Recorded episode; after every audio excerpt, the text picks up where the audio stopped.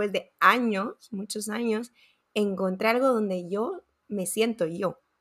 Eh, es algo muy difícil de explicar, pero es cuando sientes ese estado de flow, que en japonés existe la palabra wa, que es W-A, y es ese, ese estado donde tú pierdes la sensación del tiempo, haces cosas que las harías de gratis, entregas todo, no te pesa, te lo disfrutas, acabas con una sonrisa. Eso nunca lo había encontrado. Anita es la fundadora de 30 Libros, una comunidad de lectores que comenzó con un club que luego se dividió en tres, el Club de la Ficción, el Club de Desarrollo Personal y el Club Empresarial, y que con el tiempo le ha ido sumando productos y experiencias como su primer diario de lectura, retiros y próximamente un festival. Como viene siendo el caso de muchos emprendedores o fundadores que he compartido, Anita empieza a compartir lo que iba aprendiendo y que sentía que no podía guardárselo para ella.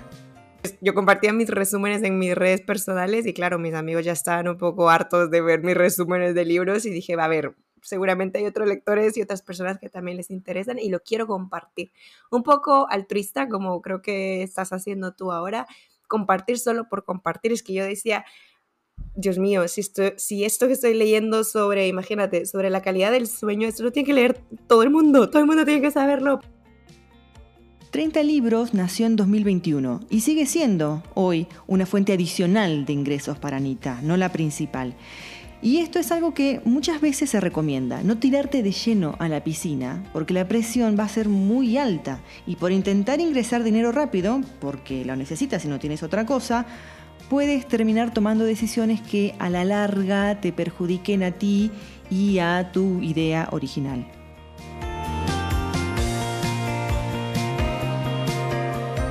Ahora, ¿cómo me decías? El camino del emprendedor.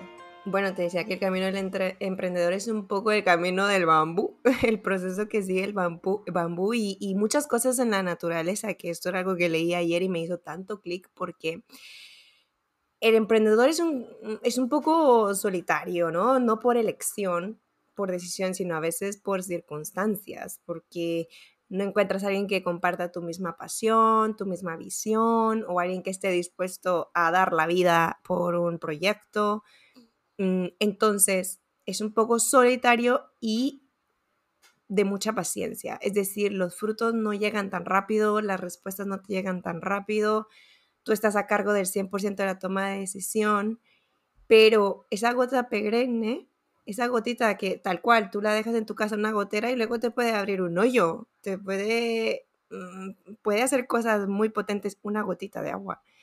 Y lo mismo pasa con el emprendedor, pareciera que lo que hacemos no nos lleva a ningún lado, nos suma, pero cuando tú sumas todos esos pequeños esfuerzos que has hecho a veces en años, de pronto en un momento todo se destapa, todo se conecta, todo coge su lugar, eh, todo hace una sincronicidad perfecta, como decía Steve Jobs, ¿no? Por algo mm, tenía toda la razón, todos los puntos se conectan y es como ese efecto del bambú que pasa siete años que pareciera que no está pasando nada y de pronto después de los siete, eh, siete años, en seis semanas, da todos sus frutos.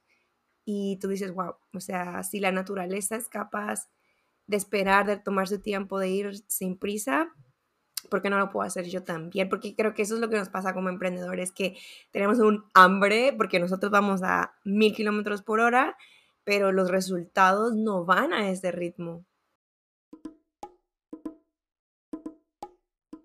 yo creo que he sido emprendedora desde que estaba en el cole, porque yo compraba chocolates y golosinas para venderlas en el, yo no sé si se, entiende la palabra recreo, en el receso, ¿no?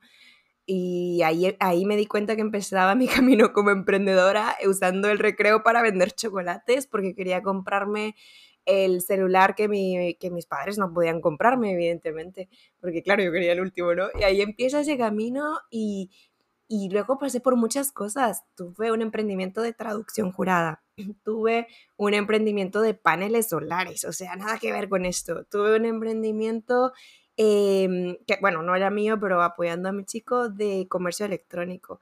Es que he hecho tantas, tuve un podcast en algún momento, lo que era un intento de podcast con una amiga. He emprendido mucho, pero creo que hasta ahora, es lo que te digo como el bambú, después de años, muchos años, encontré algo donde yo me siento yo. Eh, es algo muy difícil de explicar, pero es cuando sientes ese estado de flow, que en japonés existe la palabra wa, que es W-A, y es ese, ese estado donde tú pierdes la sensación del tiempo, haces cosas que las harías de gratis, entregas todo, no te pesa, te lo disfrutas, acabas con una sonrisa. Eso nunca lo había encontrado. Eso lo he encontrado hasta ahora.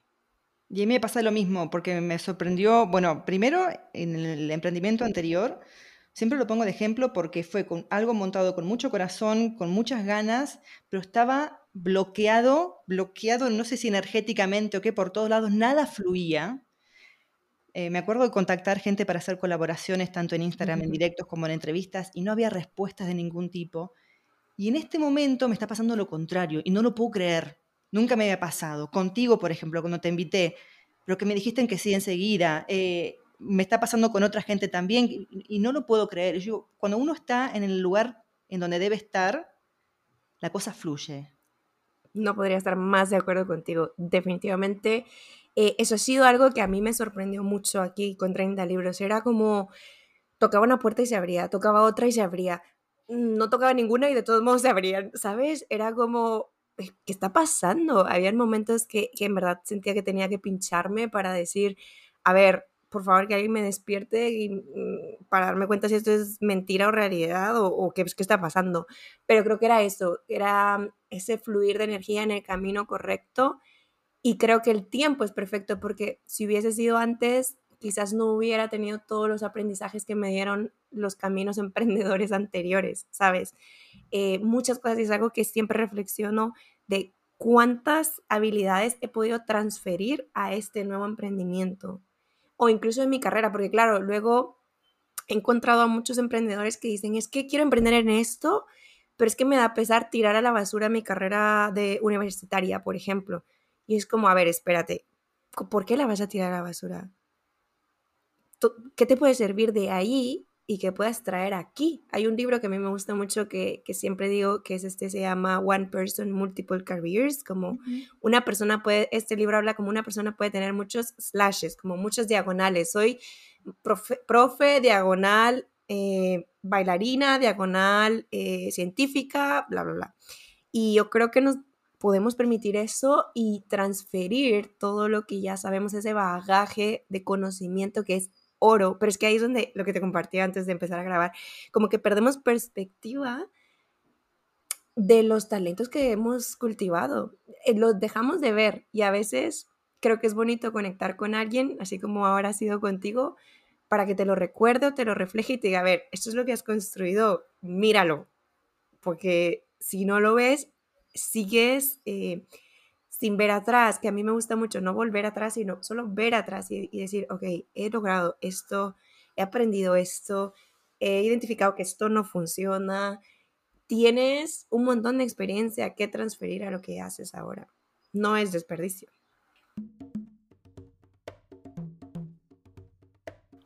Anita, ¿cómo, cómo surge 30 eh, libros? Yo entiendo que viene de una crisis existencial y que me, ahora, por lo que me dices, me imagino que viene por este, esta seguidilla de emprendimientos tan diversos que me da la sensación de que no te, no te encontrabas, ¿no? Mm, o, mm. que estabas explorando o eres curiosa, no sé, pero ¿cómo, bueno, creo que siempre he sido bastante curiosa creo que todos los lectores tenemos ese lado en, adentro de nosotros, muy parte de, nuestras raíces, pero sí, creo que las crisis siempre te dan esa oportunidad de resurgir, para mí fue así. En realidad no fue 30 libros a partir de la crisis como tal, sino el hábito de la lectura, que al final es un poco 30 libros, ¿no?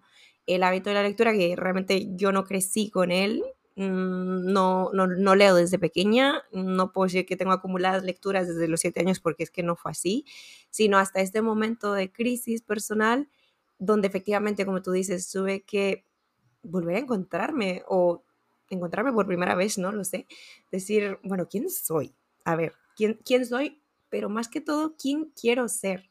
¿Sabes? Porque es que quién soy es como una pregunta para mí un poco pasiva, tipo, wow, lo que la gente diga, lo que mis títulos digan, lo que mis experiencias y mis problemas digan de mí, Eso puede ser quien soy ahora. Pero quién quiero y quién elijo ser, eso es otro tema, esa es otra historia. Y ahí es donde me doy cuenta que los libros me podían ayudar a descubrir quién quería ser yo, qué valores quería tener, qué aventuras quería vivir, cómo quería vivir mi vida, que esta es una frase que acabo de leer en un libro. ¿Cómo quieres medir tu vida? Porque no siempre es el tiempo la respuesta. Es una, es una muy buena pregunta. Sí, y ahí empieza ese viaje y, y, realmente de 30 libros, pues surge desde, ese, desde ese deseo que había surgido años anteriores, pero sí, sí que es cierto que cuando el club de lectura surge de 30 libros, también estoy en otra crisis un poco existencial y, y surge el club como una comunidad que realmente me ha sostenido en, en esos momentos de, de dificultad. ¿Qué surge primero, la comunidad o el club? Primero surge la comunidad, realmente fue porque yo, yo, compartía mis resúmenes en mis redes personales y claro, mis amigos ya estaban un poco hartos de ver mis resúmenes de libros y dije, va a ver, seguramente hay otros lectores y otras personas que también les interesan y lo quiero compartir. Un poco altruista, como creo que estás haciendo tú ahora, compartir solo por compartir. Es que yo decía, Dios mío, si esto, si esto que estoy leyendo sobre, imagínate, sobre la calidad del sueño, esto lo tiene que leer todo el mundo, todo el mundo tiene que saberlo para dormir mejor y vivir mejor. Y yo tenía esas ganas de decir, eh, de, de, un poco, mmm, esto, ¿cómo se dice? De evangelizar, un poco de evangelizar entre, en todo lo que leía. Y así empieza 30 libros. De hecho, el primer post que puse en la cuenta fue un tipo, no tenés que comprarte ningún libro, nada, simplemente aquí te voy a compartir todo lo que yo voy aprendiendo y, y por favor, léelo, tomalo mmm, y ya está. O sea y así empezó mm, surge un poco también como una, o sea, no sabías en dónde estabas, tú querías compartirlo, pero veías algo o intuías que por ahí podía venir algo, ¿no? Mira, la verdad es que antes, un año, un año creo que fue antes, yo había tenido la ilusión de crear un club de lectura por la pandemia, a raíz de la pandemia y querer compartir con otras personas. No se dio y se terminó, terminó siendo este podcast que, emprendí antes con una amiga y no se dio y se quedó ahí. Y luego cuando retomo esta cuenta de 30 libros, no tenía expectativas, que eso también creo que fue algo muy bonito, empezar un proyecto sin carga de expectativas no tenía expectativas de nada. Y sabía que tal vez podía llegar al club en algún momento, pero no tenía expectativa. Fue como, venga, dejémonos fluir, a ver qué pasa. Y todo ha sido así, no, no ha sido tan expectativa. De hecho, hasta el, el retreat que estamos haciendo fue algo que surgió cuando ya estábamos en la marcha. He dicho, a ver, ¿esto en qué momento pasó? ¿Sabes? Y eso es tan bonito porque te sorprendes, tú misma te sorprendes con tu proyecto y no estás como persiguiendo expectativas y frustrándote si no se cumplen y cayendo como en, esa, en ese mal rollo de que no se están dando las expectativas que fijaste. Eso, eso ha sido para mí muy bonito y diferente a los demás eh, emprendimientos. ¿Y mm, cuándo, cuándo decides o cómo decides en realidad empezar a, voy a decir monetizar, que es una palabra que en realidad no me gusta mucho, pero esto que estabas haciendo, ¿no? Convertirlo en un club, ¿fue algo que surge como una propuesta tuya o la comunidad que estabas formando de algún modo te lo propone o te dice es por aquí? Bueno, es una pregunta muy que da para mucho, ¿eh? porque realmente desde el principio fue de mí que surgió eh, monetizarlo, por decir así, ponerle un valor a ver, el valor estaba, pero ponerle un precio que es diferente, ¿no? ¿Por qué? Porque ya había emprendido muchas veces de forma altruista, eh, gratuito, ¿no? De forma así, pero noté que las personas, no, no, lastimosamente, no nos comprometemos igual cuando algo se nos da regalado. Lamentablemente. Entonces, yo quería que realmente hubiera un impacto con el club de lectura. Y ese impacto iba a venir si tú, ponías, si tú pones algo que te duele perder. Y entonces como lo quieres cuidar o le quieres sacar provecho porque es un poco behavioral economics y todo este tema de cómo nos comportamos, que luego ya me metí en el rollo de estudiar un poco la ciencia del comportamiento y por qué hacemos lo que hacemos. Y, me, y sabía, estaba segura que si no había un intercambio económico, no iba a tener el mismo efecto. Y empezó de hecho con un, un precio súper bajito era el equivalente a 5 euros. Nada. Nada. Eh, de, algún forma, de alguna forma era regalar todavía el trabajo, porque el valor versus el precio no encajaba. Pero era una forma mm, para activar el compromiso en los lectores y se mantuvo así desde el inicio. No quería repetir este, digamos, ese aprendizaje que había tenido antes, lo que te decía, ¿no? Esa, esa experiencia que me dio los otros emprendimientos de saber que algo gratis no muchas veces mm, impacta de la misma forma. Supongo que esto tú, tú seguías con tu trabajo a jornada a tiempo completo, porque cinco, no sé cuántos miembros tenías cuando empezaste, pero para hacer la diferencia... Eh, ya, me río porque es que sí, claro, para... Eh, hay, hay, una brecha entre tú empezar a monetizar tus servicios y después vivir de lo que haces. Y ese es un camino un poco como el del bambú, que no es tan rápido. Y empecé, no, sigo, sigo actualmente aún con un, con un trabajo que paga mis facturas, pero un proyecto ya mucho más estable, mucho más preparado para, para poder después sostenerse. Más pero ha sido también, ¿no? Ah, eh, sí, muchas cosas. Mira, he, creado cosas, las he quitado, he puesto nueva, es mucho prueba y error. Y yo creo que no hay que tener miedo a eso. Si algo no te funciona, no, no, no hay, como decías, hay energía estancada, quítalo. Porque ¿para qué quieres que te robe esta energía? Mejor ponlo donde sí sientes que la energía fluye. Y yo estoy muy, bueno, yo tengo un lado analítico que es parte de mi trabajo, entonces yo estoy muy pendiente de analizar, de ver qué respuesta hay en mi comunidad, si, le, si les hace bien, si les encaja, si les gusta, si les aporta, y si no, adiós, fuera. Y empezando por mí. imagínate, cosas tan básicas como yo hacía reseñas los domingos. Eh, esto era una, reseña y ya está en vivo, en directo. Y luego me di cuenta que no me sumaba porque me quedaba de lunes a domingo sin ningún día libre para mí. Entonces yo misma fui, lo quité por mí, ni siquiera por mi comunidad. Sé que a ellos les daba valor, pero a mí ya no me estaba dando valor. Y si yo no me daba valor, no podía seguir dando valor. Era un poco así, como un círculo virtuoso, ¿no? Entonces, em, sí, eh, ha sido mucho de prueba y error, de experimentar y de innovar y divertirte. Yo creo que eso es lo más bonito, como crear cosas y, y tú mismo, porque es un camino solo, como te decía, tú mismo celebrarte y decir, guau, qué bonito me ha quedado esto.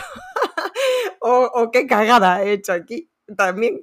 Pero siempre algo que percibí desde, desde que te encontré tu cuenta, que realmente no sé cómo la encontré, Em, es que si bien tenías como la cuenta trabajada y, había un trabajo de comunicación detrás, era como muy genuino, como que no te estabas subiendo a las tendencias o haciendo cosas porque tenías que hacer. Mm. Y yo lo que vi eh, y lo que veo hoy también es que tienes una comunidad, te hablo de Instagram nada más, relativamente pequeña para lo que es Instagram y para los números que nos manejamos hoy, ¿no? Porque hoy decir que tenés, tiene, ahora tienes, tienes 14.000, ¿no? Algo así. Claro, hoy es como que, ay, 14.000 es poco, es un montón, es un montonazo, 14.000. 500, si queremos, es mucho. Em, pero me parece que, que, es una, como un, has logrado desde tu autenticidad, de tu, desde tu, de tu, sí, mostrarte tal cual eres, eh, una comunidad como muy, mm, como muy tuya, ¿no? Como muy fiel, como muy nicho, si se quiere, muy respetada también, porque hay gente que te sigue que, señora, ¿qué nombres tienes? ya, ya. Pero, perdón que te corte el rollo, pero es que me, me, me, llevaste a pensar algo que nunca me había dado cuenta. Y, y es que es un poco como una fiesta, te lo voy a poner así. Imagina que tú estás en tu casa y tú invitas a una fiesta, ¿no? Pero ¿qué pasa cuando tú invitas a mil personas a tu casa? Es como las bodas, es que tú no la disfrutas, es que, o sea, sí la disfrutas, pero hay tanta gente que tú no puedes compartir con todos. Pero cuando tú invitas a 10 personas, te la pasas bomba porque, porque estás con los 10 eh, hace poco estuve aquí en casa con mi familia y éramos 10 personas, todos en una mesa, aparte del espacio de España tan chiquito, todos ahí en una mesa, nos escuchamos, compartimos, te puedo atender bien. Y eso es para mí una belleza de una comunidad relativamente pequeña, porque todavía los puedes atender bien. Es decir, yo todavía tengo el control de mi red social, por ejemplo. No he tenido que cederla a alguien a que la controle por mí, porque claro, cuando ya se te revienta el, el inbox y todo, pues es que dejas de atender a tus invitados. De hecho, alguien me lo compartió hace poco porque yo tengo una dinámica que, que a todo el mundo le gusta mucho, que es te comparto una página, ¿no? Eh, de lo que estoy leyendo. Claro, es que esto de responder 150 mensajes y mandarle la foto. Pero alguien me decía, Anita, yo desde que empezabas esta dinámica, me recuerdo que éramos pocos los que comentábamos y ahora veo toda la gente que, que comenta y no sé cómo le haces para todavía seguir eh, respondiendo. Claro, porque a veces te llega a tu página tres días después, porque, claro. Que en realidad, lo, eso, yo nunca te respondí porque me da como un poco de pena. a una mujer le estoy dando más trabajo con la cantidad de mensajes que ya tiene, ya está, me quedo así, no pasa nada. Ya, ya, entonces creo que esa es la parte mm, bonita de tener un espacio íntimo que tú tienes como control de su crecimiento. Es como una familia tú vas controlando cuántas más personas traes y cuántas tienes capacidad de sostener. Entonces creo que ha sido un poco controlado también de mi parte ese crecimiento para poder atender bien a mi gente. Me da igual si lees un libro, lees 20 o 100 al año, me da igual. Pero si tú lees un libro y ese libro te lo aplicas a tu vida de inicio a fin, es que eso vale más que 200 libros que leas. Y entonces ahí se, empecé a descubrir un poco más mi misión y, realmente lo que quería hacer. Me tomó tiempo, ¿eh? o sea, lo habré descubierto un año después cuando empezamos con este lema. Al principio el lema era leer más y mejor. Después el lema se me quedó desactualizado. Yo, yo no quería que la gente solo leyera más. No sé, realmente yo quería que se transformara. Y ahí viene el crecimiento personal, porque es definitivamente mi línea, mi tema, em, porque todo está ligado a eso. O sea, vos sos una mejor persona en el trabajo gracias a tus habilidades personales. Sos una mejor madre, una mejor pareja, una mejor amiga, todo, una mejor versión de ti gracias a que trabajes en ti, a lo que trabajas como persona en ti, a que estés bien, a que tengas bienestar completo. De nada te sirve mm, ser el más top geek a nivel intelectual si no tienes este otro bagaje. O sea, está comprobado. Inteligencia emocional de, Daniel Goleman te lo puede comprobar. Entonces ahí descubrí que realmente mm, ese era mi camino. Y yo creo que eso, eso pasa con nosotros como emprendedores. Tenemos el mito de que desde el inicio lo tenemos que tener claro y es que no es así. Eso a eso iba a ir ahora, justamente. ¿Cómo convive esto? Porque tú has empezado por una necesidad propia, por divertirte, por querer compartir, sin una visión muy clara. Pero ahora, yo entiendo que cuando tú eres coach personal o ejecutiva, el foco se pone en, pongamos un objetivo, ¿no? y, vemos cómo llegamos a eso.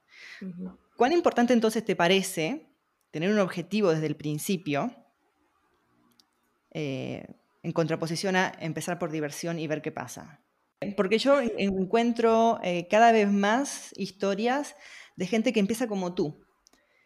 Piensa porque está haciendo algo que le sirve a uno mismo, que beneficia a, su círculo más cercano, después ese círculo se empieza a ampliar y luego dice, ah, aquí puede haber algo, mm, ¿no? Mm.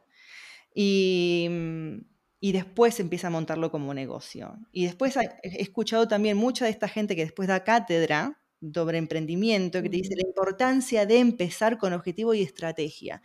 Y yo los miro y digo, pero mira que tú no empezaste con objetivo y estrategia. Mm.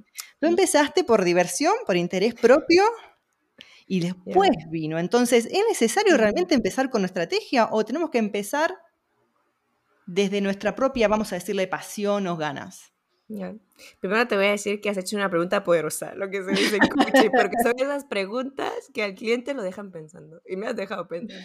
Así que muy buena. Quien esté escuchando esta pregunta se la tiene que hacer, porque muy buena. Em, me, me, dio tiempo a pensar, me vino a la mente un libro que leí de mm, Empieza con el porqué, de Simon Sinek seguramente, este es una Biblia, para todo emprendedor tiene que leerlo. Lo que yo lo empecé a leer y me aburrió muchísimo. ¿Te, aburrió? Me, aburrió, me aburrió porque el caso, ya, escuchar el caso de Apple. Ya está quemadísimo. No, pero mira, creo que tal vez no era el momento, porque los libros también tienen su momento. Yo lo leí ya cuando ya estaba en este tema emprendedora, o sea, años después. Pero la pregunta, el, el por qué, ¿no? Yo creo que ahí partió para mí el por qué quiero hacer esto Y yo creo que algo que nunca he dicho, o tal vez lo he dicho, pero no tan resumido como ahora, yo lo quería hacer porque no quería estar sola, no quería sentirme sola. Porque acababa de mudarme de país otra vez, después de tantas veces, otra vez me sentía mm, desencajada y lo hice porque quería compañía, porque quería compartir con mi gente y no sentirme lejos y otra vez perdida en el mundo. Y lo hice por eso, lo hice el por qué o yo le cambiaría un poco al para qué, que es una pregunta muy fuerte en coaching. ¿Para qué quieres hacer algo? Yo quería divertirme, quería pasarla bien, quería no sentir soledad, quería em, conectar con mis, con mis raíces, quería estar cerca de, de mi gente, quería contribuir a todo lo que había visto en otros países y que le faltaba a, a Guatemala. Y con todo ese para qué, luego, que es lo que dice un poco Simon Sinek, ¿no? Luego ves el qué, o sea, cómo lo vas a hacer. En el camino vas viendo, bueno, cómo puede ser, de qué forma, si es un club de lectura. Eso viene después para mí. Para mí viene luego. La estrategia y todo viene luego. Esas son conversaciones que en el camino vas haciendo y o vas cambiando incluso. Yo te digo, yo no tenía ni estrategia de contenido. Apenas ahora una, estoy con una amiga que se ha unido a mi, a mi, a mi equipo para que me ayude, porque ya ahora sí me estoy volviendo un poco loca con todo, ¿no? Pero antes no, antes era, bueno, lo que hoy me inspira, lo que hoy venga de del cielo, ¿me entiendes? Y, y al principio fue solo ese motor porque cuando tú tienes bien claro el para qué es igual que el coaching. Cuando tú tienes claro el para qué lo estás haciendo, eso te va a dar la disciplina que necesitas. Porque si tú solo lo estás haciendo porque, porque la estrategia, porque el dinero que voy a ganar, porque todo eso, eso no es sostenible. Eso no te va a sostener en los momentos donde no hay motivación, porque la motivación se va, se, se acaba, se, se, pierde a veces y luego vuelve y vuelve cuando ya tienes resultados. Es que es un poco perra la motivación, porque se aparece cuando vienen los resultados, no cuando la necesitas, cuando estás ahí sufriendo y dándolo todo cada día lo, que te sostiene cuando estás dándolo todo cada día, a pesar de no ver resultados, es el para qué. Es tu propósito más profundo, lo que está abajo del iceberg, lo que no miras. A mí me ha costado dejar de ver 30 libros como, como un hobby. Mm, y me ha, cuando esta amiga me decía el otro día, amiga, es que ya eres una empresa, yo digo, ¿qué va? Pero es que tienes un negocio. Y, y, cuando mi chico también me dice, tienes un negocio, yo, yo no me lo creo yo todavía creo que estoy jugando, estoy divirtiéndome y que es algo pequeñito. Y luego entras en el choque de realidad y dices, bueno, pues tal vez sí, ya mm, va haciendo algo más. Estos dos años de entrega y de comunicación con su comunidad le han servido para probar cosas, productos, propuestas, experiencias y para validar su idea. Aquí es cuando uno, como emprendedor, puede permitirse apretar un poco el acelerador y tomar más riesgos porque sabe que hay una base que lo sostiene. Sí, sí, he decidido, es ya una decisión que quiero dedicarme el 100% a esto, lo que implica que pues de algo tienes que vivir, ¿no? Y, y pues sí, evidentemente sí hay una ahora sí un tanto una expectativa que, sigue sin gustarme tanto, pero sí una expectativa, aunque ahora lo hago desde un lugar más tranquilo, que eso es lo que me gusta, eh, más con calma. ¿Por qué? Porque ya han pasado dos años y ya hay una base que creo que me puede sostener. Y estoy, mm, he llegado a tomar conciencia de lo dispuesta que estoy a ceder cosas para vivir conectada a esto que me gusta. Porque tú tienes dos caminos cuando, cuando decides como volcarte al 100% de tu proyecto. Uno es enfocarte en generar como loco lo que tuvieses en un trabajo, por ejemplo, fijo. Pros y contras, ¿no? Porque contras es que te vas a sentir frustrado si eso no pasa, porque no es fácil y no es rápido. Y pues es un poco una montaña rusa, meses buenos, meses no tan buenos y bueno, todos los emprendedores sabrán de lo que estoy hablando y el que no, pues que le doy un mensaje del futuro, es así. Eh, bueno, ese es el contra, pero el pro es que también es como un poco esta ley de, mm, no sé si autoprofecía cumplida o en dónde encajaría, pero también si tú, es como cuando tú te pones una tarea y dices, la voy a hacer en una hora y estás al borde y te das una hora y la acabas en una hora. Porque el tiempo que te pones el tiempo que lo haces. Entonces, la parte buena es que también si tú te pones un objetivo, sabes hacia dónde vas y tu cerebro va a empezar a buscar todos los caminos para llegar a ese número que te pusiste. Entonces, pro y cons. Otra forma que tienes es decir, vale, pues no me voy a ir con tanta prisa a igualar a lo mejor mi, mi salario, yo qué sé. Voy a ir con calma, lo básico.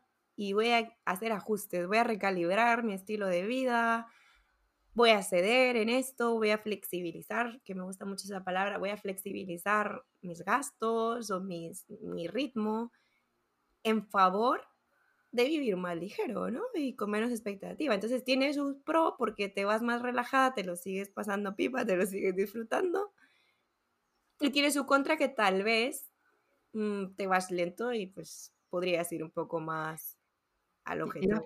Procrastinando quizás también eh, esas cosas que tienes que hacer, que no te divierten tanto, pero que tienes que hacer para que sea un negocio y para que te y, mantenga tu, tu estilo de vida.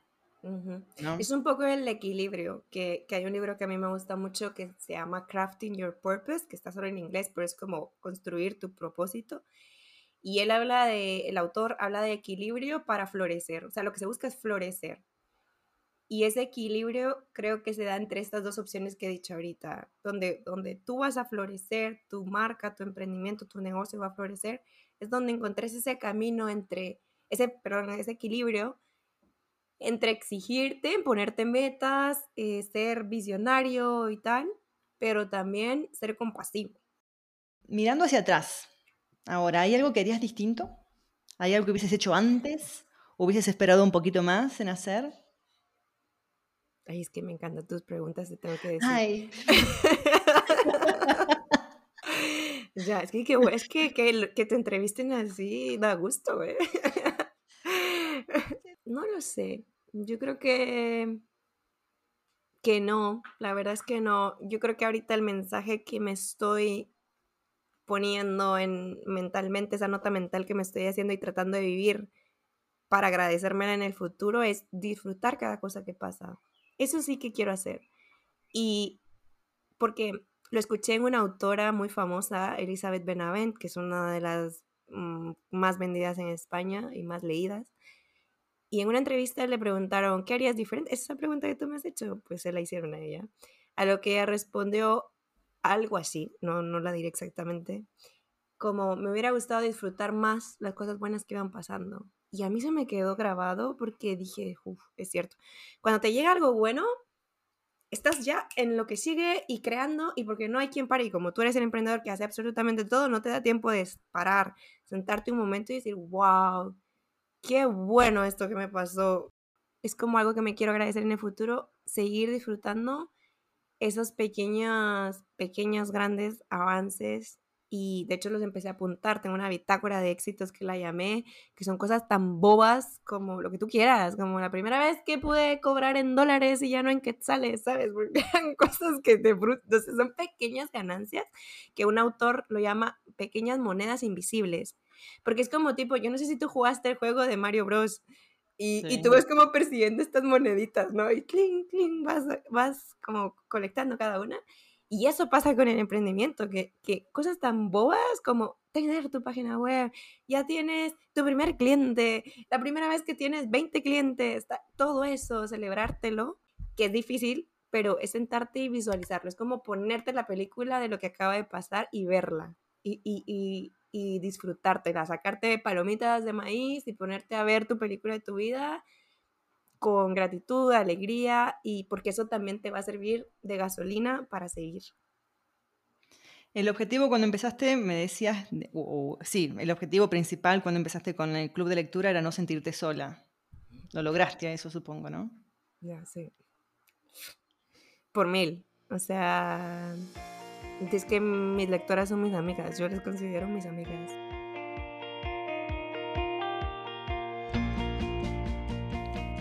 Como ves, otra vez nos encontramos con lo mismo, soltar expectativas, divertirse, probar, cambiar y comunicar desde la autenticidad. Parecería que estos son los cimientos sobre los que un emprendedor en solitario debería construir. Anita nos compartió varios libros que la han ayudado en su camino. One Person Multiple Careers de Marcy Alboer, Inteligencia Emocional de Daniel Coleman, Empieza por el Porqué de Simon Sinek y Crafting Your Purpose de John Coleman. Ya los dejo a todos en la biblioteca del podcast, tienes el enlace en la descripción. Espero que esta conversación te haya inspirado y te haya servido para darte cuenta de que se puede emprender e ir livianos, jugando, sin ponerle el peso de la expectativa a nuestra idea. Hasta la semana que viene. Chao.